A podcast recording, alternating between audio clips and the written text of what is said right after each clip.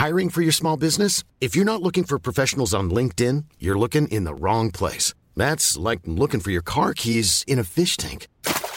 LinkedIn helps you hire professionals you can't find anywhere else, even those who aren't actively searching for a new job but might be open to the perfect role. In a given month, over 70% of LinkedIn users don't even visit other leading job sites. So start looking in the right place. With LinkedIn, you can hire professionals like a professional. Post your free job on linkedin.com slash people today. Comment devient-on écrivain? Est-ce un choix, une nécessité? Comment comprendre les origines de cette vocation et interpréter la trajectoire des auteurs, qu'ils soient écrivains, scénaristes, journalistes ou plumes politiques Je suis Aurélie Lévy et je vous propose dans mon podcast de découvrir l'autre versant de la vie d'auteur. La fabrique, ses secrets, ses questionnements, ses insécurités et ses moments de grâce. Bonjour Lucas Belvaux et merci d'avoir accepté mon invitation. Cette semaine, l'émission Écrire est à Besançon pour le festival incontournable de la rentrée littéraire, les 16, 17 et 18 septembre dans toute la métropole du Grand Besançon. Vous pourrez y rencontrer plus de 200 auteurs de littérature générale, mais aussi de bandes dessinées de jeunesse, près de 100 rencontres, ateliers, lectures musicales, spectacles pour enfants. Il y en a pour tous les goûts et l'entrée est gratuite. J'y étais pour ma part euh, en tant qu'auteur l'an passé et je suis très heureuse d'y revenir cette année pour m'entretenir avec les écrivains de cette rentrée, dont vous, Lucas Belvaux, qui sortez votre premier roman intitulé Les Tourmentés, paru chez Alma, en collaboration avec les éditions Anne Carrière.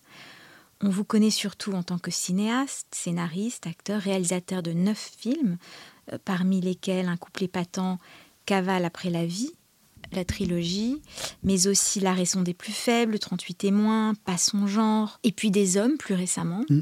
J'ai dévoré votre roman, que j'ai trouvé intelligent, trépidant, très émouvant, un roman qui, comme un bon film, reste et continue de travailler en nous, de vivre en nous, pour employer un terme moins laborieux. Alors j'ai bien entendu envie de vous interroger sur le livre, mais aussi sur votre processus créatif, profiter aussi du fait qu'on partage tous les deux une certaine expérience, enfin j'ai une, expérience moins importante que la vôtre, mais du cinéma et de, mhm. du monde des livres, pour euh, converser ensemble sur les différences peut-être entre les, les, deux écritures et leur complémentarité. Et puis, si le vent nous y conduit, euh, aborder les liens potentiels entre les histoires que vous racontez et la vôtre. Bon, bah déjà, commençons par le commencement. Comment allez-vous? Bien. Comment vous sentez-vous ce matin? Très bien. Ouais. Oui, oui, oui. Comment se passe cette rentrée littéraire? C'est nouveau en fait, euh, cette. Euh, ouais, je découvre, je me rends compte que c'est à la fois, euh, enfin, sortir un livre, c'est un peu comme sortir un film. C'est-à-dire qu'on va dans les festivals, on fait des interviews, on rencontre les lecteurs ou les spectateurs, et en même temps, c'est probablement plus agréable parce que le temps n'est pas le même. C'est-à-dire qu'un un film, on sort euh, le mercredi, donc ça va commencer, euh, tout, ce qui est promotion se passe avant, mais à partir du moment du, jour de la sortie, ça va très très vite. Et en gros, le lundi qui suit le mercredi, enfin le dimanche soir, euh, c'est à peu près plié. Quoi. On sait si le, film va marcher, s'il est déjà mort. Euh, mm. Déjà le mercredi soir, quand, quand, le film sort le mercredi matin, mm. le mercredi soir, on a déjà une idée un peu sérieuse de, de ce que va être la vie du film. Et c'est cette accélération soudaine et, et brutale et pas très facile à vivre. Là, un bouquin, c'est pas la même chose. Et, euh, et, puis ça ramène aussi à la, à la nature euh, profonde, enfin, des deux, euh, les deux médiums, des deux médias. Mmh. C'est-à-dire que le, le, le cinéma, a un autre rythme, à la fois dans sa fabrication et dans sa perception. C'est-à-dire que le, Et dans son écriture aussi, parce que finalement, on écrit le scénario, mais on écrit aussi pendant qu'on tourne et puis on réécrit en montage. Absolument.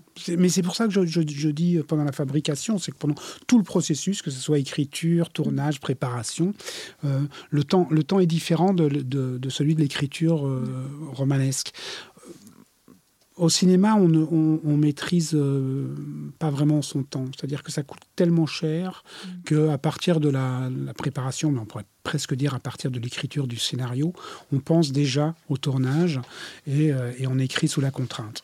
C'est-à-dire sous la contrainte de la fabrication, sous la contrainte du temps et de l'argent.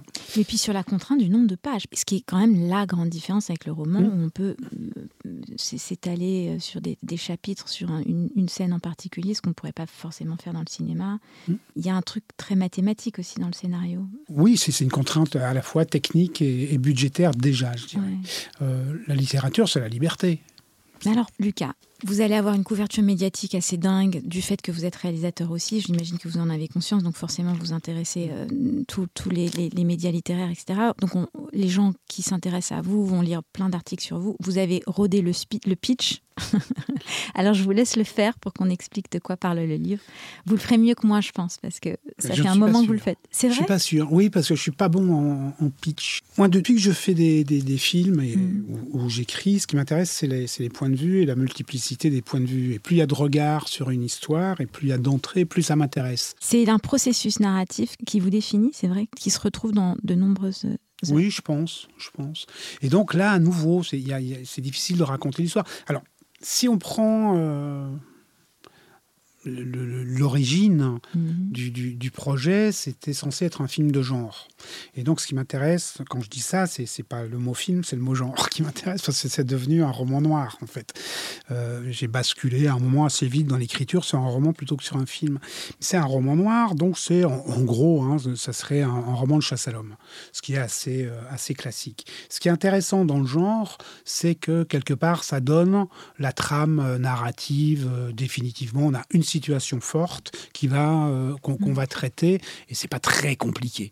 Et donc, donc, euh, donc une fois qu'on a ça, après on peut digresser tant qu'on veut, on peut raconter ce qu'on veut, on peut tourner autour. Aucune chasse à l'homme ne ressemble à l'autre, euh, aucun euh, et, surtout les personnages, ils, vont devenir ce qu'on veut. Et alors, on va quelque part, on se fout du récit, quoi. On va avancer tranquillement dans sa chasse à l'homme, mais c'est pas ça qui intéresse.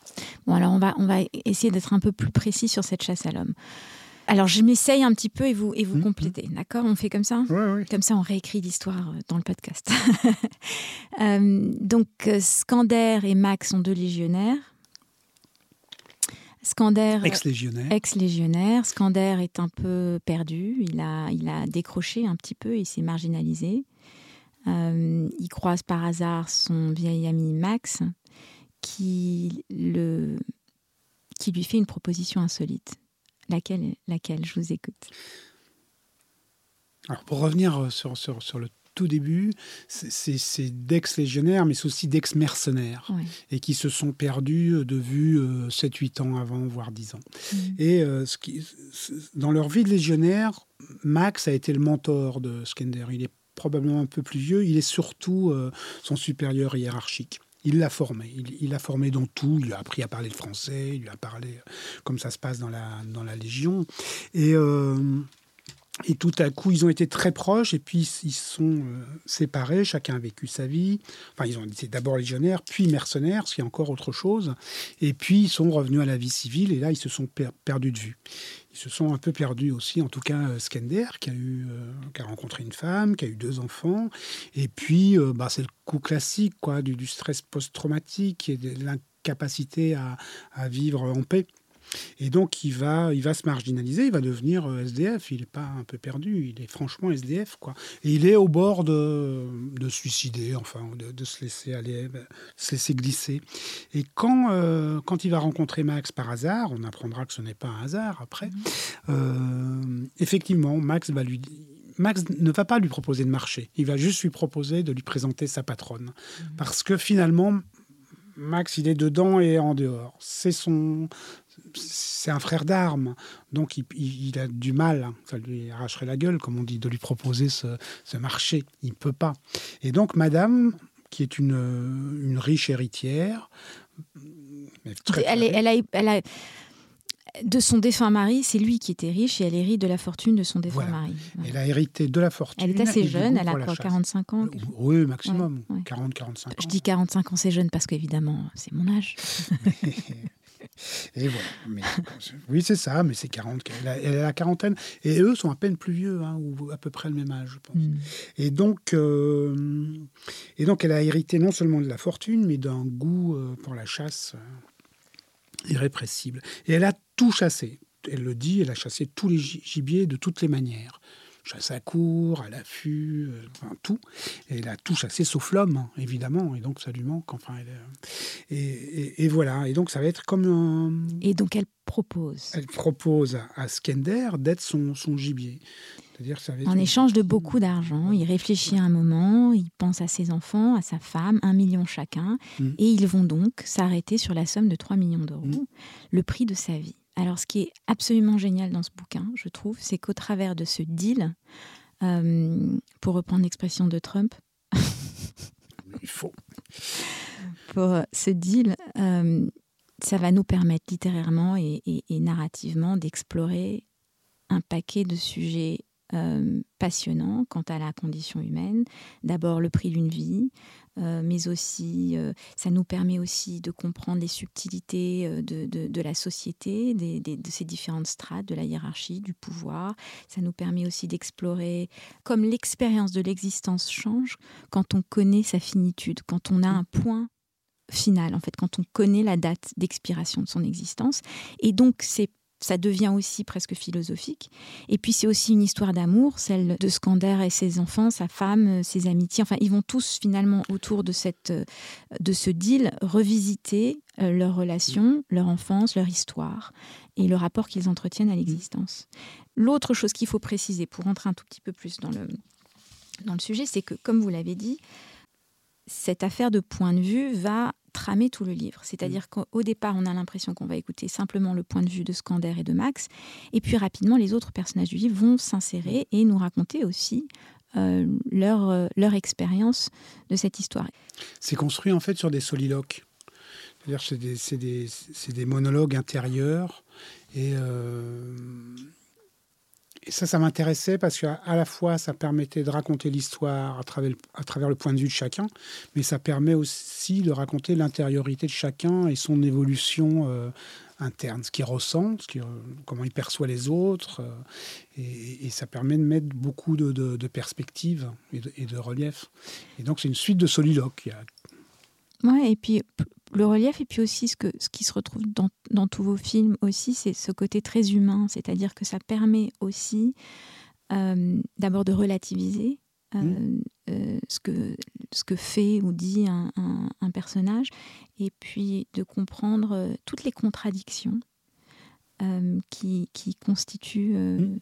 l'homme en fait. Euh, et à la fois sa beauté, sa perversion, sa perversité. Enfin, c'est un, un, outil. Euh, bon, évidemment, il y a un côté très Rashomon. Euh, j'ai pensé évidemment. je me suis demandé d'ailleurs si le film vous avait influencé, si quand vous l'aviez vu pour la première fois. Oh, Rashomon influence tout le temps. tout le monde. Il repasse en salle. oui. oui. C'est pour ça que je pense à ça. Mais, mais, mais, Rashomon, c'était, il y avait c'est la trilogie aussi. Qui, mais plus, plus que Rashomon sur la trilogie, donc les trois films que j'ai fait en, en 2001, et, qui se croisaient. Euh, plus que Rashomon, c'était euh, le, Quatuor d'Alexandrie ou Balzac, qui, qui c'est plus proche de ça que de Rashomon. Et parce que, euh, comme dans Rashomon, c'est vraiment une histoire racontée de plusieurs points de vue. et la trilogie, ou même ici, c'est des trajectoires différentes qui se, qui se croisent et qui se, se percutent. Chacun a son histoire propre et que les autres ne connaissent pas nécessairement d'ailleurs. Et ça, ça m'intéresse aussi. Ce qui m'intéresse, c'est ça. C'est l'histoire des. Euh, que chacun est le personnage principal de son histoire. Et que euh, autour, il y a des personnages secondaires plus ou moins proches, il y a des, il y a des figurants euh, qu'on croise dans notre vie, mais qui eux aussi sont le personnage principal de leur vie. Et ça, c'est.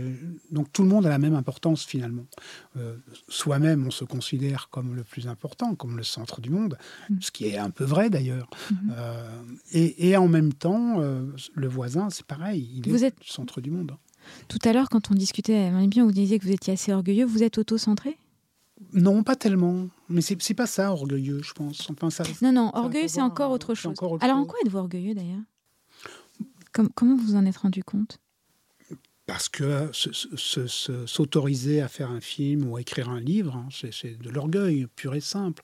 C'est quelque chose de tellement... Euh, se, dire qu'on peut intéresser les, gens avec quelque chose qu'on crée ex nihilo, c'est quand même, ça demande une, dose d'orgueil et de confiance en soi extraordinaire. Je suis hein, très surprise que vous me disiez ça, parce que je trouve que on peut être aussi simplement un véhicule. On peut se voir aussi comme étant le véhicule à travers lequel on transmet les histoires d'hommes et de non? Ah ouais. oui, on peut, on, peut, on peut le voir comme ça. Hein, Donc ça veut dire que la reconnaissance joue un rôle important parce qu'elle vient valider aussi quelque chose. Bah, curieusement, euh, oui, oui et non. Mais, mais, là, je suis plus. Euh, Vous êtes plus là-dedans Pour le coup, je suis plus modeste que ça. enfin là, j'en ai besoin, mais c'est utilitariste, quoi. Je, je, sais que sans la reconnaissance, le livre ne sera pas lu, les films ne seront pas vus, et, euh, et donc ça, ça, a peu d'intérêt. Mais l'imprimature, enfin, ou la, la, la caution d'une instance supérieure, je m'en fous un peu j'ai quelques personnes euh, dont ça m'importe qui, qui, qui l'aiment. Lesquelles Des proches, des gens qui, euh, en qui j'ai confiance, en qui j'ai foi, ou pour qui j'ai beaucoup d'affection. Et donc, euh, eux, ça m'importe. Et puis, au-delà, ça me fait plaisir mais, euh, mais en même temps, ça dépend de qui ça vient. Quoi. C'est à chaque individu. C'est comme, c'est, comme la notion de cinéaste préféré ou auteur préféré. En fait, j'ai pas de cinéaste ou d'auteur préféré. J'ai des films préférés, des romans préférés. Alors je me rends compte quand même qu'il y a des cinéastes ou des auteurs, euh, des romanciers dont j'aime plusieurs livres ou beaucoup, mais euh, je, pense que tout le monde rate un film, rate un livre, euh, ou a des périodes de sa vie où c'est moins intéressant. Et, donc c'est un peu la même chose avec qui dit quoi ou qui écrit quoi des, livres et des films. J'ai vu, en parlant d'opinion, tout ça, vous, vous mentionnez Mauvigné, vous avez donc adapté mmh. son dernier livre des hommes en film. oui. Et puis surtout, ça parle du même sujet, puisqu'il y a ce côté choc post-traumatique. Et vie du soldat, d'ailleurs, sur laquelle j'aimerais revenir, parce que le soldat est, euh, est un sujet passionnant, d'abord parce qu'il est universel et qu'à un moment donné, peu importe le camp, il a une condition qui lui est propre et à laquelle tout le monde peut se rattacher, etc. On le voit par exemple dans, euh, même dans Foda, dans toutes ces choses-là, finalement, il y a un moment où il n'est plus question de camp, on est dans le, dans le, vif du terrain et de la survie. Et puis, il y a aussi cette, euh, cette idée, je trouve, dans la vie du soldat, qu'en fait, d'abord, ils sont au plus près de la mort. Et donc, leur vie a un sens euh, extrêmement. Comment dire Ils sont au contact de la mort et donc ils sont beaucoup plus vivants. Et en plus d'être plus vivants, ils vivent dans une communauté extrêmement liée. Ils sont tous frères, frères d'armes, et puis ils sont prêts à mourir pour l'autre. Et le retour à la vie civile est extrêmement violente parce que, mmh. à bien des égards, le pays est en paix, ils sont dans un contexte de paix, mais les relations sont presque plus violentes parce qu'elles sont euh, plus ambivalentes en fait. Et que ce côté à la vie, c'est tellement puissant ce côté à la vie et à la mort, c'est extrêmement rassurant aussi. Après, il faut faire la part de la mythologie. Parce que moi, j'ai fait un service militaire, donc j'étais un petit peu soldat, pas longtemps. Mais... Mm. et donc, on se rend compte qu'au sein de, l'unité, euh, enfin, je n'ai pas été euh, en condition de, de combat et de mort euh, imminente ou potentielle, mais il y a quand même la vie en communauté où on est censé se serrer les coudes, etc. Et ça, il y a le cadre reste un peu relatif quand même. il, y a, aussi euh, tout, même au sein des, unités euh, combattantes, il y a des amitiés, des inimitiés, des, il, peut y avoir des, jalousies ou des haines tenaces. Hein. C'est un homme est un homme et le, le, statut de soldat ne, ne le change pas euh, non plus fondamentalement. enfin, ça non, si, ça le change probablement fondamentalement, mais pas entièrement. Pas, pas... ensuite, il y a une constante, je pense, dans la, dans la place du soldat. Et ça remonte à Homère. Et il y a, enfin, je pense que c'est les premières traces écrites d'une guerre racontée, des soldats et de l'intérieur, et du combattant, du guerrier. Euh, et, il y a une très grande mélancolie. Et je trouve que c'est ce qui est très beau dans, euh, dans l'Iliade, c'est la mélancolie. C'est à quel point, finalement, ils y vont ils assumeront, ça va devenir des héros, etc. Mais ça les fait pas rire. Quoi. C'est, empreint d'une, tristesse et d'un goût pour la vie qui est, euh, et pourtant, à la fois l'orgueil, vouloir être un héros, et en même temps le, le devoir, se battre pour, euh, pour sa cité, pour son pays, etc. et donner un sens à sa vie aussi. Et donner un sens à sa vie. Et tout ça se mélange, et, et au moment de mourir, il y a quand même cette idée qu'on ne vivra plus et que la vie, c'est quand même très très beau. Et, donc, il y a cette mélancolie-là, elle est. Euh, je, pense qu'elle est au cœur de, tout souvent. La deuxième chose que, nous raconte ce, statut de soldat, c'est que depuis, bah, depuis toujours, en gros, les petits garçons, jusqu'à récemment, ont été élevés pour faire des soldats, potentiellement. On l'a vu, toutes les politiques natalistes, c'était pour avoir une, France, une Allemagne ou d'autres pays forts pour avoir des soldats. Ça a un peu changé avec la guerre moderne, mais très récemment. Mais jusque dans les années 80, bah, on passait tous au service militaire avec l'idée quand même que peut-être un jour, selon les périodes, c'était plus ou moins imprégnant, mais euh, faudrait y aller. quoi. Et, euh, toutes les générations, euh, jusqu'à celle de, mon père, bah, ils sont tous battus quand même. Enfin, mon père non, parce qu'il était belge, donc il n'y a pas eu la guerre d'Algérie, mais en France, en tout cas, et dans beaucoup de pays, toutes les générations d'hommes, ils sont, sont, allés à la guerre. Et c'est, euh, je, pense que ça nous a euh, imprégné profondément, cette idée-là, que, ouais, on était un peu de la chair à canon, peut-être, potentiellement, qu'il fallait, euh, qu'il fallait accepter de, de mourir pour son pays, en gros pour son pays. Quoi. Bah alors ça nous amène à la notion de sacrifice, hmm. qui est aussi très présente dans le livre parce que quand on lui fait cette proposition, c'est-à-dire de, finalement euh, mourir, mmh. euh, il pense évidemment à sa famille. En fait, tous les personnages se sacrifient pour quelqu'un quand même dans ce livre. Oui, oui. Ouais. Alors d'où ça vient? Je pense que la mort pour eux, finalement, n'est n'est plus tellement un problème. En tout cas pour les trois personnages principaux, c'est-à-dire que à la fois Madame, qu'on ne connaîtra que sous ce, nom, mhm. euh, Max, qui est le mentor de Skender et Skender, mhm. euh, sont, sont, des personnages fracassés dès, le, leur enfance. Enfin, Skender le raconte quand il raconte son histoire. Donc Skender est d'origine yougoslave, on va le préciser. Madame est d'origine laotienne, elle a été un peu... Oui, elle est euh, laotienne, vietnamienne. Vietnamienne, elle a été un peu trahie par sa mère qui l'a laissé partir avec un elle l'a vendu, sa mère. Sa mère l'a vendu. Voilà, donc elle est, assez cynique. Elle on va mm. voilà. Et puis Max est. Euh, alors, on comprend qu'il est noir. Je me suis d'ailleurs posé la question. Oui, il est entier. Il est entier, d'accord. Il, le dit. Il le dit très tôt. La, la première fois, qui, qui, enfin, dans le chapitre où il se présente, mm. en gros, pour, dire les choses comme ça, il dit que je me regarde dans, dans, le miroir et je vois un nègre. Hein. Mm. Il raconte son, son oui, la saga familiale, enfin d'où il vient, mhm. qui étaient ses ancêtres, qui se sont euh, dressés, etc. Et, euh, mais, mais, tous ont eu des enfances euh, malheureuses, dures. alors certains, il y a eu des, ce qu'on appelle la masculinité toxique. Madame, c'est autre chose. Elle est vendue par sa mère, qui est persuadée de le faire pour son bien, enfin ou qui fait mine de le croire. Enfin, tous, tous ces gens sont des gens qui sont qui ne se sont pas construits dans des bonnes euh, conditions. Mm. Et donc, on, a, c'est comme un roman d'apprentissage en fait, sauf que c'est des vieux, enfin c'est des adultes, c'est des adultes mais qui n'ont jamais été euh, mûrs. Ils, n'ont jamais mûri comme il faut, comme un fruit a besoin de soleil et, de pluie pour euh, mûrir bien.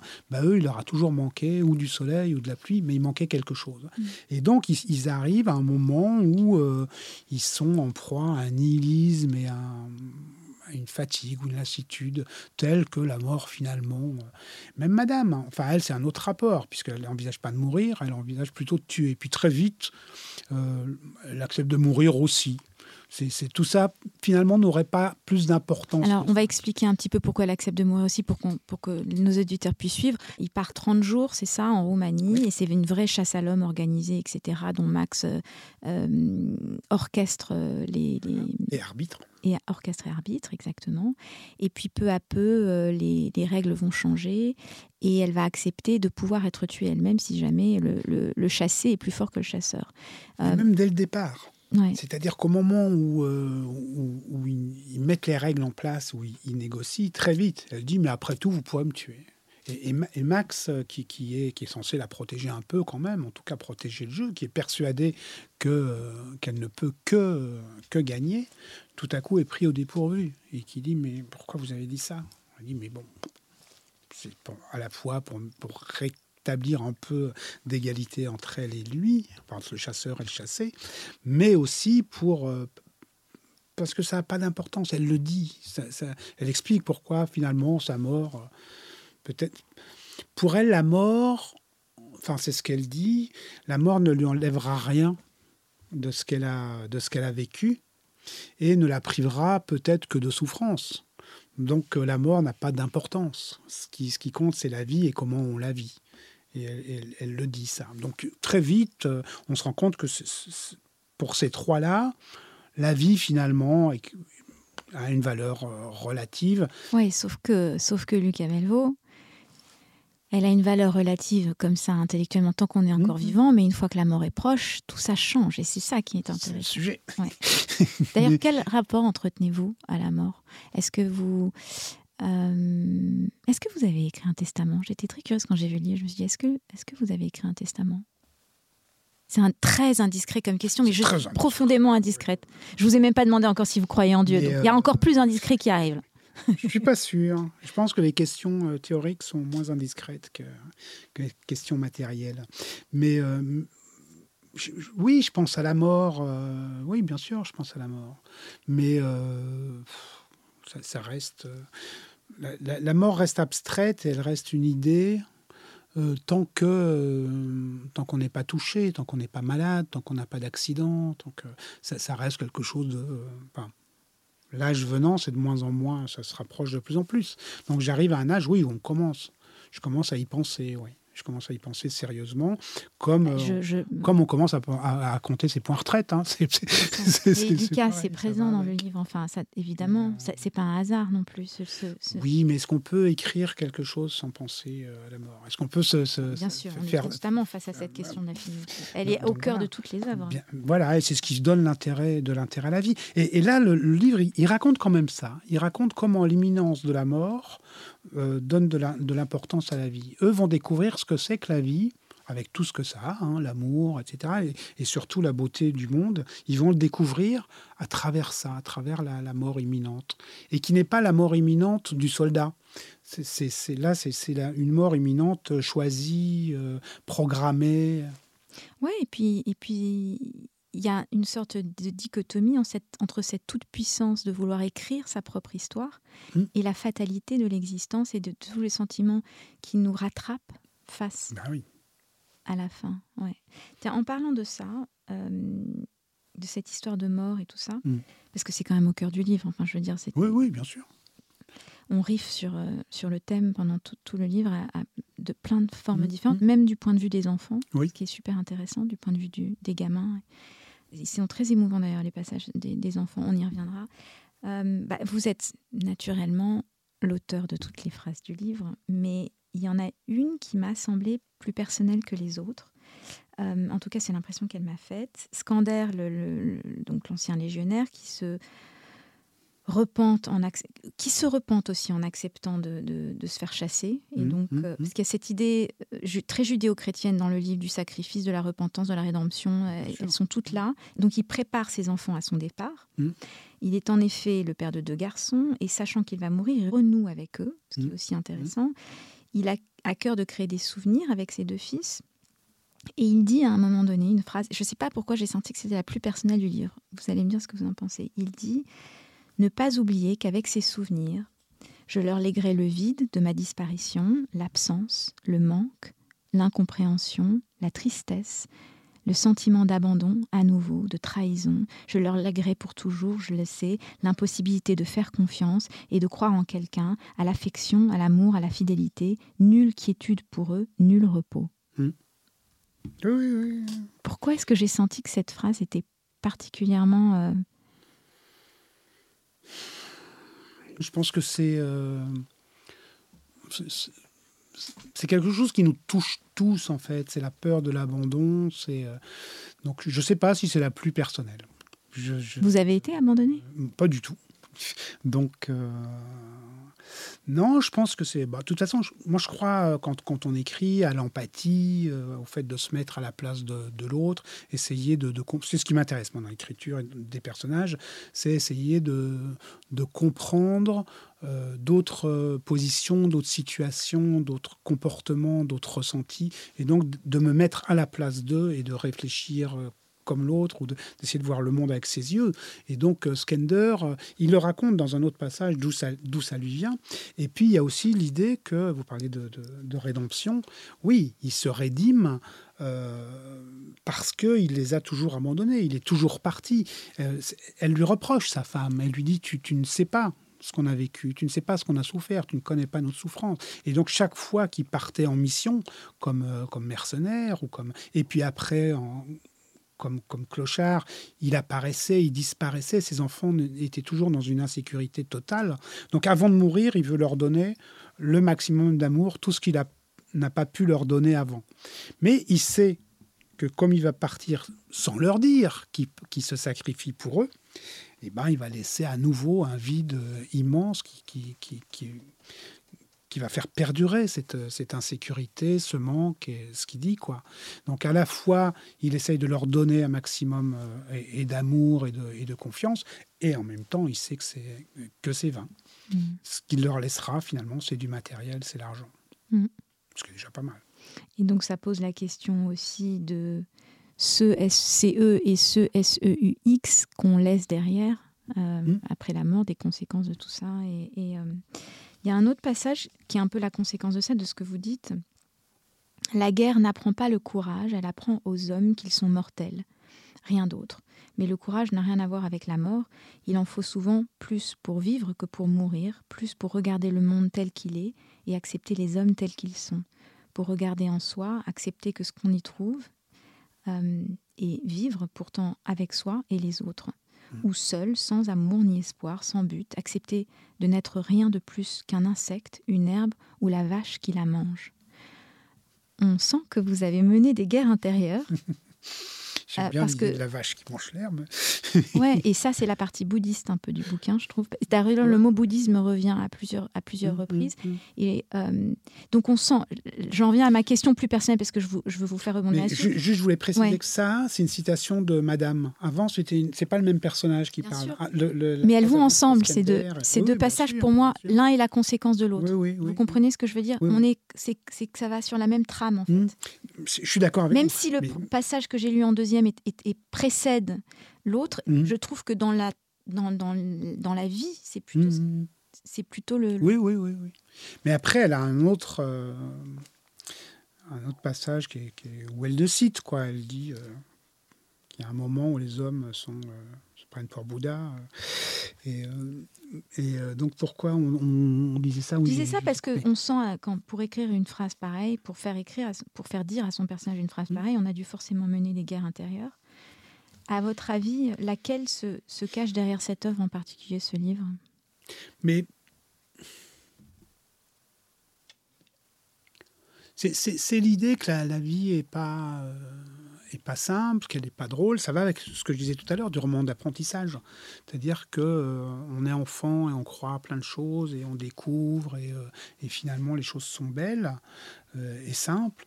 Et puis plus on va avancer, plus ça va se complexifier, et plus euh, on se rend compte qu'effectivement, parfois, c'est plus dur de, vivre que de mourir dans certaines euh, situations, bien sûr. Et vous, à ce stade de votre vie, vous en êtes où par rapport à tout ça? Par rapport aux, aux injonctions à vivre, à vivre épanoui, à, à votre mélancolie, à votre... puisqu'on on reprend les, toutes les choses que vous avez mentionnées?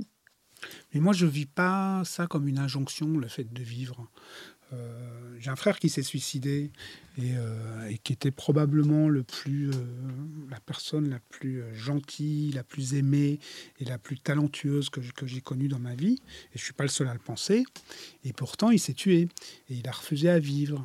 Et il a refusé de vivre. Et il a refusé tout ce que la vie pouvait lui, lui apporter. et, et je pense pas qu'il ait, qu'il ait eu raison je pense euh, qu'il aurait pu, qu'il aurait dû être heureux, et surtout avec tout ce qu'il avait. Donc il n'y a pas. Ça me gonfle, moi, cette idée que qu'on considère comme une injonction le fait de vivre. Non, c'est on a, une vie, elle n'est pas si longue que ça, on peut faire plein de choses, euh, belles, enrichissantes, euh, généreuses ou pas, ça peut être, peu importe la façon dont on vit. Vous avez pensé à lui en écrivant ce livre? Bon, dès que je fais un film ou que, que j'écris quelque chose, oui, je pense à lui. Maintenant, voilà, c'était il y a longtemps, hein, mais euh, oui, oui, oui, oui. Il y, a, des gens qu'on n'oublie pas, mais il n'y a pas que lui. On a tous nos, euh, voilà, nos, nos, cimetières euh, intimes et, et, voilà, avec des gens qu'on aime et, et, à qui on pense, auxquels on pense et voilà. Mais, mais oui, c'est lui et c'est d'autres. C'est. Mais parce qu'en fait, finalement, le livre pose aussi la question du suicide, parce qu'à partir du moment où on accepte d'être tué, c'est aussi une forme de suicide. Ah, c'est une forme de suicide. De toute façon, Skender, quand, quand il accepte et qu'il négocie les 3 millions, il dit j'ai bien négocié, parce que finalement, si, j'avais pas, euh, si je ne les avais pas croisés, si on ne m'avait pas fait cette proposition, je serais probablement mort ou peut-être mort dans trois semaines, et je, parce que je me, je me serais jeté à la Seine. Donc euh, le résultat était le même, et mes enfants n'avaient pas l'argent. Donc il dit, j'ai fait une bonne affaire, tout va bien. J'ai bien négocié. Vous avez pardonné votre frère? Oui, oui, oui, oui, oui. Oui. non, non, mais ça, c'est... Euh, oui, oui. Bah oui, parce que c'est quand même au cœur aussi du livre, on le sent. Enfin, toutes ces questions reviennent, euh, et puis elles sont tellement fondamentales. Euh, et oui, la vie vaut d'être vécue. Euh, oui, moi je vis pas ça comme une injonction. Le fait qu'on qu'il y ait cette idée de, de qu'il faut vivre et qu'il faut en profiter, faire que. Si on pensait plus à faire de notre vie une belle vie, chacun individuellement, mais vraiment, hein, pas euh, pas uniquement en gagnant de l'argent, eh ben, euh, peut-être le monde irait mieux si on aimait plus la vie, pour la vie, pour ce qu'elle est, ce qu'elle a de beau. Qu'est-ce que vous aimez le plus dans la vie Quels sont ces moments ou ces choses que vous faites, ces moments simples? C'est. Euh, c'est bête, hein. c'est un coucher de soleil, c'est une fleur qui pousse, c'est un arbre. C'est éplucher, éplucher une pomme de terre dans le livre. Éventuellement. J'allais y venir, ouais il y a quelque chose. Alors c'est là qu'on arrive dans la partie plus plus bouddhiste. Oui, c'est assez zen. Ouais, il y a il y a des, des... en fait. Euh, Scander euh, aime plus que tout le monde éplucher les pommes de terre. Son fils d'ailleurs va hériter de ce. C'est son fils qui. C'est son fils qui aime ça, voilà. Et Scander va s'y mettre aussi. Mais il y a quelque chose en effet tellement simple et beau à mmh. éplucher une pomme de terre, à ces gestes simples mmh. qui sont euh, qui sont sublimés dans, mmh. dans, le livre et qui sont aussi au cœur de, de, de, de ce qu'il y a de plus beau et de plus euh, euh, jouissif, en fait, dans la vie. Et, et c'est très joliment décrit. Et donc, ça contraste avec, euh, avec cet aspect plus lourd, plus judéo-chrétien qui est dans le livre, juste ce côté, juste être, en fait. Être, présent. Et, et, et, comme l'imminence de la mort rend le présent d'autant plus fort et, et, nous ramène à la vie. Oui, mais c'est euh, son, son parcours en fait. C'est le parcours de Skander, c'est-à-dire qu'il part de, cette idée de rédemption, il est très, euh, effectivement, judéo-chrétien, et puis, alors qu'il est musulman d'origine, c'est euh, plutôt euh, bosniaque ou kosovar, et donc, mais avec quand même ce poids qui, porte et cette envie de, se rédimer. Et puis, petit à petit, au fur et à mesure que ça avance, il, remet en question ses propres mythologies aussi. Ce qu'on, il y a tout un passage sur sa famille, sur, le, sur ce qu'on lui a transmis, sur les récits de son père. Mom deserves the best, and there's no better place to shop for Mother's Day than Whole Foods Market. They're your destination for unbeatable savings, from premium gifts to show-stopping flowers and irresistible desserts. Start by saving 33% with Prime on all body care and candles. Then get a 15-stem bunch of tulips for just $9.99 each with Prime. Round out Mom's menu with festive rosé, irresistible berry chantilly cake, and more special treats. Come celebrate Mother's Day at Whole Foods Market. Hey, I'm Ryan Reynolds. At Mint Mobile, we like to do the opposite of what Big Wireless does. They charge you a lot, we charge you a little. So naturally, when they announced they'd be raising their prices due to inflation, we decided to deflate our prices due to not hating you. That's right. We're cutting the price of Mint Unlimited from $30 a month to just $15 a month. Give it a try at mintmobile.com slash switch. $45 upfront for three months plus taxes and fees. Promo for new customers for limited time. Unlimited more than 40 gigabytes per month. Slows. Full terms at mintmobile.com.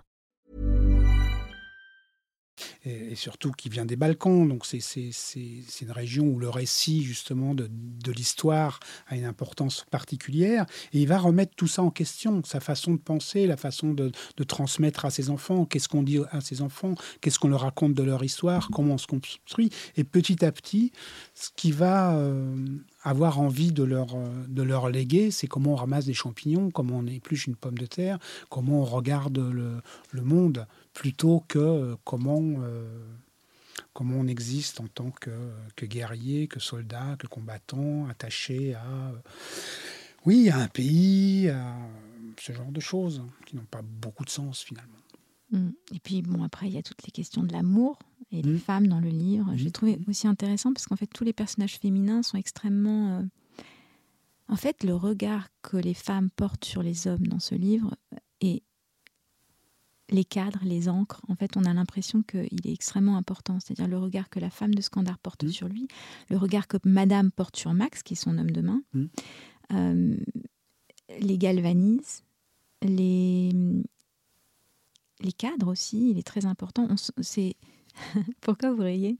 Oui, parce que c'est vraiment ça, mais parce qu'ils sont tellement euh, à la ramasse. Ben ouais, mais donc les mecs sont à la ramasse. mais alors, je viens de vous, on, en a parlé un peu avant l'émission. Ouais, ils sont, ils sont un peu perdus en fait sans, sans mmh, ces mmh, femmes. Mmh. Ils sont aussi. Euh, j'ai l'impression que leur manière d'exister, c'est au travers de la responsabilité, qui est un motif central de la, de la fresque masculine ils sont aussi un peu perdus autour de la virilité, en fait, finalement, des, des, questions très contemporaines. Oui, oui.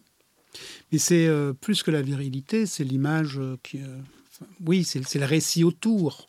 C'est à nouveau, c'est depuis Homère. C'est quoi un mec Mais c'est quoi pour vous être un homme? Mais vous, Lucas Belvaux, c'est quoi pour vous être un homme?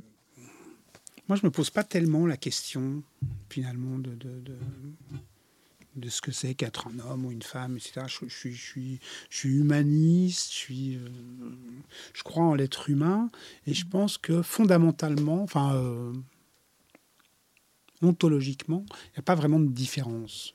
Enfin, euh, quand, quand,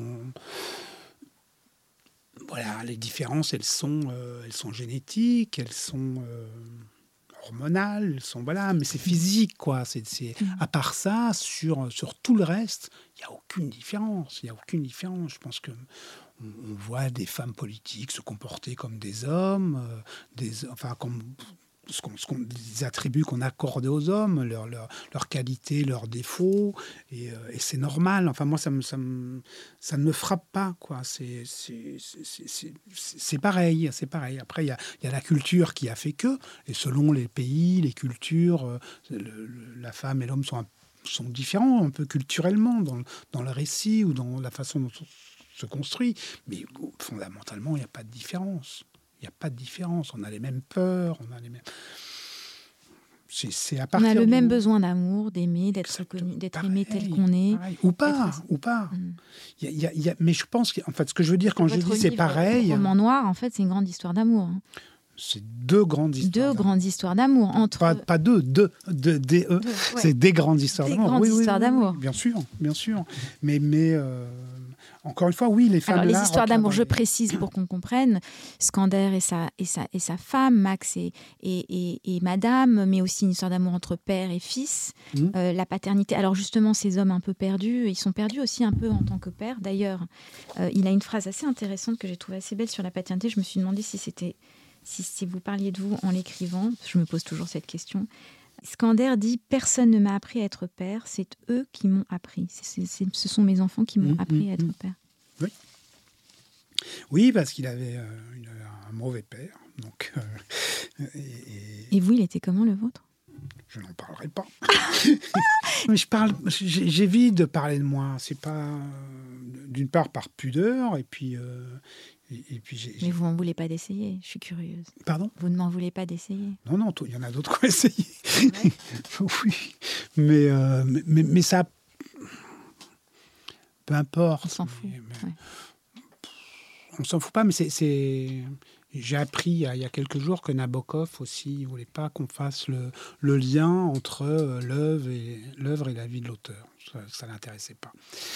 Et je pense que, ouais, c'est... Euh, Mais j'ai pas envie de parler de. Tout à l'heure, j'ai parlé de mon frère presque par. Euh, Oui, par accident. Enfin, c'est des trucs qui échappent, mais. Euh...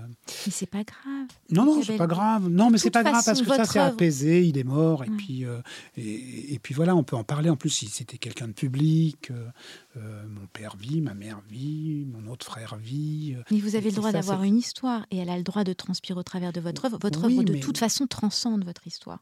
Donc, c'est pas grave. Oui, mais c'est pour ça qu'on peut parler de, des livres et des films sans problème, sans, sans aller parler. Oui, moi, je suis un petit peu.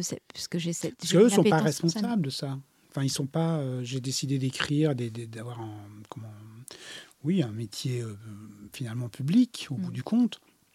Et euh, mais eux, ils n'ont pas choisi ça. Donc, euh, c'est vrai qu'on parle d'eux en parlant de soi et que c'est impudique et, et, ils ne le souhaitent pas forcément. Oui, oui. Je n'ai pas à faire leur, leur euh, outing, enfin, à outer leur vie.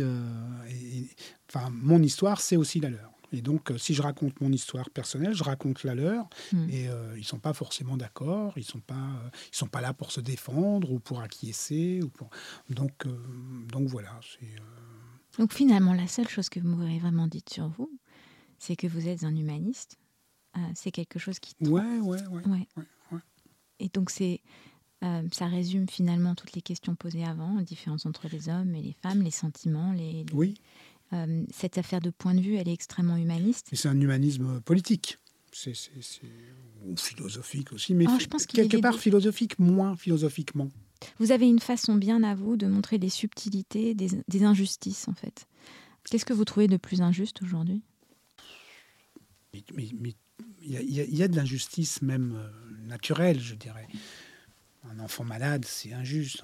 Un enfant gravement malade, il y a quelque chose qui est d'une injustice. Euh, insupportable, mais on n'y peut pas grand-chose. Enfin, certains peuvent, mais, euh, sinon, l'injustice dont, je parle, c'est celle qui est, euh, qui est provoquée par les, par les êtres humains. Celle-là est insupportable. Celle, euh, l'injustice contre laquelle on peut quelque chose.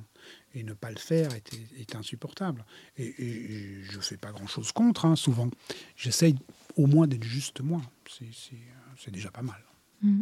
Vous avez cette phrase, je crois que c'est page 287, la culture ne protège pas de rien, au contraire. Mm. Celui que j'étais avant d'être cultivé, entre parenthèses, ça c'est Max qui parle, qui s'est cultivé euh, un peu tard dans la vie. Euh, donc je reprends, celui que j'étais avant d'être cultivé ne l'aurait jamais présenté à madame pour faire de lui ce qu'elle voulait en faire. Mm. Un homme est un homme, peu importe le reste, ce qu'il a fait, ce qu'il fera, pour qui et pourquoi. Il n'est d'abord que ce qu'il est, incapable de comprendre les troubles qui le traversent, de résister à ses envies, à ses besoins, c'est ainsi. Hmm. Oui, je crois ça. c'est audacieux de finalement annihiler l'importance de la culture ou de remettre en question l'importance de la culture. Mais il faut, on le sait, on sait depuis très longtemps que, que, que, des sociétés extrêmement euh, attachées à l'art, à la culture ont été capables d'ignominie euh, sans nom. Hmm. Euh, alors on parle tout le temps des, des nazis, mais même avant eux même, même avant, on a, eu à la Renaissance des, sociétés extrêmement avancées et qui, euh, où, on étripait les gens à tour de bras et où la, condition humaine n'avait pas beaucoup de sens. Donc il y a la culture, et à, laquelle je suis extrêmement attaché, mais je pense qu'elle elle ne sauve pas, elle ne sauve de rien. Alors, ce qui nous sauverait, c'est quoi? Le courage? La notion de courage, d'ailleurs, pour vous, est importante. Euh, c'est l'éthique qui peut nous sauver, c'est, et l'humanisme. C'est une éthique humaniste, se dire que, et, peut-être c'est judéo-chrétien aussi, se dire que voilà, l'autre a autant d'importance que soi. Euh, c'est le truc basique, mais, mais, presque bêta, de dire qu'on ne fait pas à un autre ce qu'on ne veut pas qu'on nous fasse à nous. C'est tellement simple. On ne met pas une baffe à un enfant. Voilà, mm. il ne peut pas se défendre. Il y a cette idée-là aussi que, que euh, en général, on ne met des, des, baffes ou des coups de poing dans la figure euh, qu'à ceux qui ne peuvent pas les rendre. Hein. dès qu'il y a ce risque-là, on, on, se pose la question à deux fois. Et, et donc, je pense que le, le, le cœur de la question, c'est ça. C'est c'est comment C'est la question du respect et de, et de reconnaître à l'autre ou voir en l'autre le, la, même importance que soi-même. Oui, mais pour ça, il faut se connaître soi aussi. Donc ça passe par aussi traverser des épreuves, accepter une forme d'introspection, accepter euh, de s'accepter soi, accepter son. oui, mais c'est pas une question de culture. Non, non, mais précisément, mais c'est pour ça que j'ai noté cette phrase. c'est parce qu'elle est très audacieuse et qu'elle vient, et surtout en France, qui révère la culture et, qui, avec toujours ce postulat que l'ignorance est à l'origine des plus grands mots, mais euh, vous, vous riffez sur ignorance et culture, justement. Enfin, il y a une, nuance entre, entre savoir et culture. Et vous faites cette distinction, qui, je pense, est très intéressante. Bah, ce qu'on sait, euh, qu'est-ce qu'on sait d'ailleurs Mais euh, puisque vous aimez bien, je vais vous parler un peu de, moi. Mais j'ai un grand-père qui était, enfin des grands-parents, qui était, qui était ouvrier ma grand-mère lisait un peu. Euh, enfin, elle lisait beaucoup. Elle, a la bibliothèque. Euh, ils ont eu la, télé tardivement, puisqu'ils étaient nés au tout, début du siècle dernier. Mmh. Euh, et, mon grand-père était lui-même issu. C'est des familles très nombreuses. C'est Zola, enfin, leur origine. Hein. c'est, ils sont nés en 1900 ou à peu près. Et donc, jusqu'à la guerre de 14, ou les années 20, 30, où socialement ça commence à s'arranger, leur enfance et leur adolescence, c'est Zola, en gros. Et donc, il faut se construire là-dessus c'est, et apprendre ce que c'est que, à la fois la justice par rapport à ses petits frères, ses petites sœurs, sa, famille. C'est des histoires, c'est des gens qui ont connu deux guerres mondiales, deux occupations, et, euh, mais pas cultivés du tout. Mon grand-père, euh, il n'a jamais lu un livre, je crois. Et pourtant, il, était, il lisait le journal, mais il était d'une éthique absolue. C'était, euh, extraordinaire. C'était un homme d'une, droiture, d'une honnêteté, et, qui, qui, pour le coup, n'aurait pas fait de mal, mais à qui que ce soit, ni à un chien, ni à un homme, ni euh, à un enfant, rien. C'était et pendant la guerre, pendant la deuxième guerre mondiale, il a été envoyé, il était un peu âgé déjà, puisqu'il était né euh, au tout début du siècle plus en âge de combattre. Et euh, enfin, ils n'avaient pas été mobilisés parce qu'on euh, avait besoin d'eux dans l'industrie. Après, quand les Allemands arrivent, mhm. ils les prennent et ils les envoient en, stalag pour travailler dans, dans l'industrie allemande. Et avec ses frères, enfin certains de ses frères, ses beaux-frères, ils se sont évadés, ils ont pris le maquis. Enfin, ils sont cachés dans les bois. Mais ils n'ont pas rejoint les maquis. Ce qui, moi, enfant, m'a beaucoup euh, questionné. Je me dis, mais mon papa, pourquoi t'as pas t'es pas pas rentré dans un maquis. Et il m'a dit parce que ils ont tué des ouvriers. Ils tuaient les ouvriers, c'était pas des mecs bien. Et, euh, donc il m'a raconté euh, l'anecdote où effectivement le maquis est descendu dans, le village une nuit pour euh, arrêter un, type et son fils qui travaillaient sur un chantier allemand. Et ils, les ont pendus. Et que des qu'on pende un père et son fils euh, parce qu'ils ont travaillé, parce qu'ils ont gagné leur vie. Alors c'est vrai que c'était sur un chantier allemand, je ne dis pas que c'était que, je l'aurais fait, peu importe. Pas peut-être d'ailleurs, j'en sais rien. Mais, euh, mais, mais, lui, ça l'avait scandalisé. Ça l'avait, c'était, c'était pas possible. Et donc il y avait quelque chose de, de, du Camus presque en lui. Un homme, ça s'empêche. quoi. C'est, un, un, homme qui, euh, qui s'interdisait des choses par, par éthique, par morale, alors qu'il n'avait aucune culture. Il n'avait jamais appris ça. Et, euh, c'était très beau, c'était très beau, très fort. Je l'ai compris que très tardivement. Quand, quand je l'ai compris, euh, voilà, il était très vieux. Euh, j'ai pas pu parler de tout ça avec lui vraiment. Mais euh, et de toute façon, il en aurait pas parlé, il parlait pas. Mais ah, ça explique des choses. Alors. il parlait pas grand. si, il parlait, mais il parlait des choses du quotidien. Il pouvait parler de, du foot, de bien sûr, mais c'était une génération qui n'exprimait pas ses sentiments aussi. Mais, mais oui, c'était puis c'était des choses. Si, il était aimant. Il était aimant. C'était pas. Non, je veux dire, ses, sentiments. Oui, oui. il le disait pas forcément on comprenait, quoi. Il avait une façon de le faire passer, etc. Mais il parlait pas. Euh, c'est pas un homme qui avait une réflexion, euh, voilà, philosophique ou, euh, intellectuelle. Il n'avait pas un processus intellectuel. Son processus de réflexion, il était moral, il était éthique, et, ça, suffit. En tout cas, cet humanisme transparaît. Et d'ailleurs, je vais vous lire une petite lettre qu'on m'a transmise hier après-midi et je vais, vous la lire pour justement célébrer cet humanisme dans votre œuvre. Alors, je vous la lis. Elle m'a beaucoup émue et, euh, et, je tenais à vous la lire. Cher Lucas Belvaux, je me permets ce cher et ces quelques mots en espérant que ma démarche ne soit pas trop cavalière à vos yeux. Je suis compositeur de musique de film et On m'a un jour posé la question avec quel réalisateur aimerais-tu travailler? Question à laquelle je réponds à chaque fois Lucas Bellevaux. En effet, j'aime votre cinéma car j'y trouve une réalité, celle de vos personnages et de leurs histoires, de gens ordinaires, parfois embarqués dans l'extraordinaire. Du fait de mes origines sociales, issues d'une banlieue parisienne, je peux affirmer avec certitude que je reconnais l'humanité de ces personnages ainsi que leurs histoires dans La raison du plus faible, chez nous, 38 témoins et des hommes. Même dans Pas son genre. je reconnais même la réalité de la très chabrolienne famille Graff dans Rapt. Il y a tellement à dire, l'insistance avec laquelle Aurélie Lévy m'a suggéré de vous écrire m'a permis de surpasser ma réserve et vous exprimer mon admiration pour votre travail et mon envie véritable d'y participer.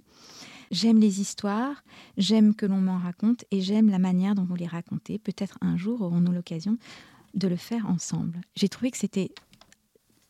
Vous avez réussi quelque chose ce que, vous, ce que, ce que votre grand-père vous a transmis, en fait, à travers ces histoires, je pense que vous arrivez à le véhiculer et ça, ça se. Oui, j'espère. Cette lettre en est la preuve. Vous me demandiez tout à l'heure si je pensais à, à mon frère quand j'écrivais. Ouais. Et euh, donc, bien évidemment, mais aussi à, cet homme-là, mon grand-père. Mais, euh, mais c'est très prétentieux ce que je vais dire, mais quelque part, la lettre me surprend pas parce que euh, parce que pas la première fois que, que, des gens viennent me voir et qui me disent des choses. Je sais que parfois, c'est pas mes films, ils marchent pas extraordinairement bien. C'est plutôt des, des succès d'estime. Enfin, certains qui pas, pas, trop mal marché, mais c'est jamais des grands succès. En revanche, je sais qu'ils touchent certaines personnes très fort. J'ai réussi à toucher des gens, euh, et avec le livre aussi par moments, je, vois des gens qui sont touchés, qui sont émus. Et, voilà, après, qu'il y en ait beaucoup, c'est une autre question. Quelque part, peu importe. Mais euh, moi, ce qui me. Ce qui, oui, ce qui me touche, c'est euh, ça, c'est d'avoir des gens qui, qui, viennent me dire que, ou un film, ou euh, qui se sont retrouvés dans un, dans, un de mes films, ou, là dans le livre. Ça commence, il y a déjà des lecteurs qui viennent m'en parler un peu ou qu'il écrive sur Internet. Ça, ça, ouais, ça me touche. Et il y, a quand même cette idée que euh, parfois, enfin, peut-être on adresse les films ou, avec les livres, c'est la même chose, à une personne. Et déjà, c'est bien. Mm. Et, ça, je l'ai compris avec mon, mon, premier film, en fait c'est que mon premier film, c'était un peu un échec et critique et, euh, et commercial. Et pourtant... C'est lequel, votre premier C'est un film? qui s'appelle Parfois trop d'amour. Ah, je l'ai pas vu. Mais que pratiquement personne n'a vu. Enfin, c'est très, très peu de personnes l'ont vu. vous avez appris quoi, alors, justement? Mais j'ai appris que c'était important qu'il y ait une personne qui en parle bien et qui ait, qui ait tout compris. Hmm. Et, là, je me souviens qu'il y a au moins une, il y en a eu un peu plus, mais il y en a une qu'il a écrit dans un, dans un journal. Et, et je me suis dit, voilà, peut-être j'ai fait ce film que pour cette personne, mais c'est important. Et, euh, et, voilà, il y a quelqu'un qui a compris le film, enfin, ou qui a, qui, a, qui a raisonné avec le film. Et, et donc, euh, voilà, c'est, et, et cette idée d'humanité, quoi, qu'on est relié, ou on est relié avec certains qu'on ne connaît pas, et pourtant on est touché par les mêmes choses, on est ému par les mêmes choses, même si on n'a pas vécu les mêmes choses, mais euh, il y, a quelque chose qui nous relie et c'est vachement bien. Et faire des films ou écrire des, livres, ça permet de, se connecter avec ces gens-là créer une espèce de, oui, de réseau, de toile informelle euh, et, qui n'est pas nécessairement, on ne connaît pas tous ces lecteurs ou tous les spectateurs, mais eux, ils vous connaissent et ils se sentent. Et si moi, je me sens moins seul quand j'entends euh, ce, genre de lettres ou, ce, ou quelqu'un m'en parle, euh, je me dis que eux aussi se sentent moins seuls quand ils voient un film ou qu'ils lisent un livre qui leur parle à eux intimement. Et ça, je trouve ça vachement important. Mais bien sûr, c'est ce qui est de plus noble. Oui, oui. Est-ce qu'il y a une question que je vous ai posée ou un, un, passage dont on a sur lequel nous avons conversé qui vous revient en, cette fin d'interview? Est-ce qu'il y a quelque chose que vous avez qui vous reste? Pas vraiment. Il y a une question qui revient? Bah, J'ai l'impression qu'on a, qu'on a creusé un sillon, qu'on a, que, que, c'est qu'il y a eu un, sujet de, de c'était lequel? de, de, conversation, bah, la place de, de l'homme ou de la, enfin, de l'humain dans le dans l'écriture, ce qui, ce qui est. Euh, oui, ce que, je sais pas le mot que vous avez employé, mais l'idée de, profusion des sujets, peut-être, hmm. de profondeur, enfin, hmm. quelque chose qui. Euh, Il est très profond, votre livre. Mais vous êtes, enfin, vous l'êtes. Euh, et et c'est. Et vous avez en plus le talent de rendre la chose assez trépidante, ce qui est quand même assez rare. Enfin bon, voilà, on s'ennuie pas. Moi, je l'ai lu d'une traite. J'ai passé un super. Mais ouais, mais c'est votre boulot. Et vous l'avez vraiment bien fait. Parce que c'est bien gentil de vouloir communiquer des sentiments, etc. encore faut-il savoir le faire et vous le faites vraiment bien. On sent, bon, après, on sent la pratique scénaristique. J'ai envie juste d'avoir, après, on termine l'entretien parce qu'il est déjà très long, mais juste une question. Euh, sur le travail avec l'éditeur, etc. Parce que bon, vous avez travaillé de façon très proche avec l'éditeur. Est-ce que c'est parce que c'est différent d'avec un scénario et un producteur? Normalement, c'est pas, ça, ne devrait pas être différent. Euh, il se trouve que j'ai pardon, j'ai rencontré peu de, de, bons lecteurs chez les producteurs. Parce qu'ils lisent déjà en pensant au public, au succès potentiel ou pas, et, sans voir. Alors qu'un éditeur, à la fois. Mais c'est un peu différent, parce que le, le, producteur, il lit quelque chose qui n'est pas fini. La finitude, ça sera le film. Mmh. Et donc, euh, ça dit, ils ne sont pas, pas ceux qui, sont, qui lisent pas bien ne voient pas bien les films au montage non plus. Donc, euh, mmh. mais mais, euh, mais c'est pas pareil parce qu'un éditeur il reçoit un objet à peu près terminé, enfin pas terminé, mais euh, on, parle de l'objet assez proche de ce qui, ce qui va être lu.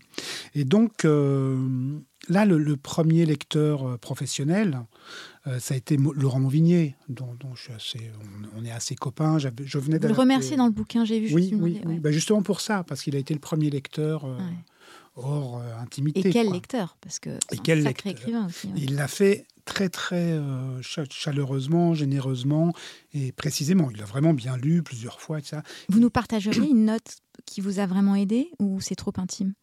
Un truc qui vous a dit qui a un petit peu non, c'était vraiment des détails. À un moment, il a carrément pris le livre, enfin, il a pris deux chapitres et il m'a dit Je vais te montrer ce que je ferai comme coupe. Et puis, euh, il m'a renvoyé les chapitres avec, avec ses coupes. Et alors? Et donc, euh, bah, c'était vachement ça, c'était très utile. Ah, Après, j'étais pas d'accord avec toutes, mais, mais, euh, mais je les comprenais. Mais, mais la plupart, je les ai gardées, bien sûr. Ah. Et donc, Laurent m'a beaucoup aidé là-dessus. Donc, le, je dirais que le premier travail d'édition, c'est c'est Laurent qui l'a fait. Le, le premier, Premier G. Premier, ouais, premier regard d'éditeur, en quelque sorte, c'est lui. ensuite, c'est lui qui m'a présenté l'éditrice qui a, qui a, édité le, le, livre. Et c'était qui s'appelle, alors parce que dans cette émission, on note. Laure de Fiole. Voilà, très important. Je tiens à ce que dans cette émission, on parle toujours de l'éditeur. Ben, parce qu'on écrit seul, mais pas, on est accompagné. on est accompagné. Et c'est important. Et donc, l'a lu. De, euh, célébrer les accompagnateurs que sont les lu très vite. Elle l'a lu en trois jours. Elle a mais c'est ça. Mais, entre nous, Lucas, un producteur, il met des mois à lire 15 pages. les éditeurs, ils lisent vraiment tout de suite. C'est incroyable. Enfin, ils sont sollicités, mais. Ouais. Et donc, euh, ben, l'orca enfin qui est de votre génération, enfin pas loin de la mienne quand même. Et euh, elle a travaillé 15 ans aux éditions de Minuit ah. et euh, donc elle a été bien formée quoi. Et, euh, et donc j'ai eu nouveau roman, tout ça, tout ces. D'ailleurs, Mauvigné est aux éditions oui, de oui, bah, c'est comme ça qu'il la connaissait. D'accord. Et donc elle a, bah, bah, elle, est d'une part, elle lit extrêmement bien, c'est-à-dire que sa légitimité n'a été que que sur son savoir-faire, hmm. c'est-à-dire qu'elle n'a pas j'étais pas en tant qu'éditrice euh, parce qu'elle est parce qu'elle a une maison d'édition. Moi, je l'écoutais parce que ce qu'elle me disait résonnait, était était juste. Après, mm. je pouvais ne pas être d'accord nécessairement, mais ça posait une question, une, bonne question à chaque fois qu'elle ouvrait la bouche, et, euh, elle m'a elle, m'a fait retravailler le livre. Euh, oui. Et, donc, ça a été un travail de vraiment de dentelle, quoi, sur des, sur, des détails. Euh. En gros, la construction était là. Enfin, pas en gros, les, chapitres étaient là, ça n'a pas bougé. Le, principe du, monologue. Euh, de donner des voix différentes à chaque. Tout, tout ça, c'était écrit. Elle a eu un, objet fini. Après, il fallait, euh, fallait le lisser, quoi. fallait le vernir, fallait le, rendre. Le rendre mieux, quoi. Et donc, pour le processus créatif, donc vous avez une journée type, vous avez des rituels, comment vous bossez? Bah, finalement, non, j'en ai eu longtemps. Enfin, c'était pas des rituels d'ailleurs, c'était une, discipline plus. Bien sûr. Être devant la table à 6 heures et puis euh, travailler jusqu'à 9 heures. 9 heures prendre une pause. Et après, le travail était plus que de que d'écrire vraiment, c'était de reprendre ce qui avait été écrit avant ça, c'est une fois que c'est. Parce que c'est pas le même cerveau, c'est ça. Donc vous profitez du cerveau très très frais, c'est-à-dire de la matière grise vraiment euh, vibrante. Pour ce qui de 6 à 9. 6 à 9. Et café, donc vous mangez rien de 6 à 9. Vous prenez un café et vous enchaînez jusqu'à 9. Et vous vous couchez à quelle heure? Pas très tard, vers 11 heures. D'accord, donc vous dormez quand même, vous n'êtes pas insomniaque. Ah oui, oui, non, non, je dors. On a besoin d'une discipline. Sinon, on peut partir dans tous les sens. On n'en finit jamais. En plus, moi, je sais, je peux, je peux me, dissoudre dans le. C'est vrai. bah, entre la lecture, la télé, la radio, le journal. Vous consommez beaucoup de tout ça. Bah, pas que je consomme, mais. Euh, et, donc, je sais que de 6 à 9, euh, j'allume pas la radio, j'écoute pas de musique, il n'y a, rien. quoi. C'est juste j'écris. Mhm. Il n'y a pas de bruit, il n'y a pas de coup de téléphone, y a, euh, tout va bien. quoi. Mhm. Et, euh, et, puis, et, donc là, franchement, ça, ça, ça avance Combien de temps vous avez mis pour écrire? Je me rends pas compte parce que je me suis interrompu, en gros, c'est sur un an à peu près. Ouais un peu moins peut-être. Mais, mais, je me suis interrompu pour, euh, pour la sortie du film, pour la sortie de, Des Hommes, donc j'ai pas écrit pendant euh, ouais, plusieurs mois. Et, et, du coup, les... parce que souvent dans les promos, il se passe des choses aussi. Les gens nous racontent des histoires qui viennent nourrir après euh, ce qu'on est en train de faire. Parce que est-ce que est, on... la promo des hommes Parce que vous étiez quand même en train de parler du même sujet, c'est-à-dire quand même de soldats, de chocs de, de, de, de la guerre. Oui, mais d'une autre façon. D'accord, donc ça n'a pas trop influencé. J'ai pas l'impression, je pense que la lecture, oui, faire le film probablement, ça vient pas de, nulle part. Hmm. Et beaucoup de recherches ou pas vraiment? Non. Non Non, il n'y avait pas de... Non. non. le fait justement de lire beaucoup de journaux, de livres, de, hmm. regarder des reportages à la télé, des documentaires, tout ça, ça nourrit d'une manière générale. En tout cas, bon, on arrive un peu à la fin. on, on a été très long, mais c'était tellement agréable de discuter avec vous. Je, vraiment, euh, bravo pour ce livre. Je vous souhaite une super entrée. Je suis sûre que vous serez sur des prix et tout ça. Ah oui, puis surtout, la grande différence quand même avec les promos de films et les promos de livres, c'est qu'on est avec les écrivains pour les promos de livres. Oui, on rencontre les autres. Ça, c'est très agréable. Ça, c'est sympa. Moi, j'ai adoré cette partie-là.